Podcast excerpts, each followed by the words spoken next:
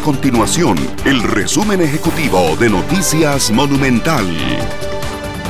Hola, mi nombre es Fernanda Romero y estas son las informaciones más importantes del día en Noticias Monumental.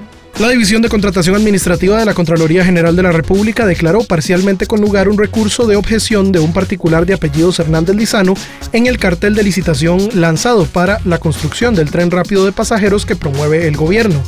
Según la resolución del ente contralor, no hay suficiente claridad en los parámetros que expuso el Instituto Costarricense de Ferrocarriles en la fase de precalificación de esta adjudicación.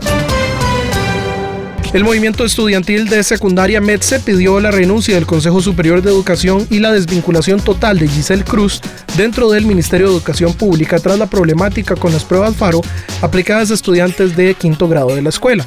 Además, los estudiantes están solicitando un informe de las personas que aprobaron la aplicación de estas pruebas y acciones para hacer frente a la brecha digital en los centros educativos. Estas y otras informaciones usted las puede encontrar en nuestro sitio web www.monumental.co.cr. Nuestro compromiso es mantener a Costa Rica informada. Esto fue el resumen ejecutivo de Noticias Monumental.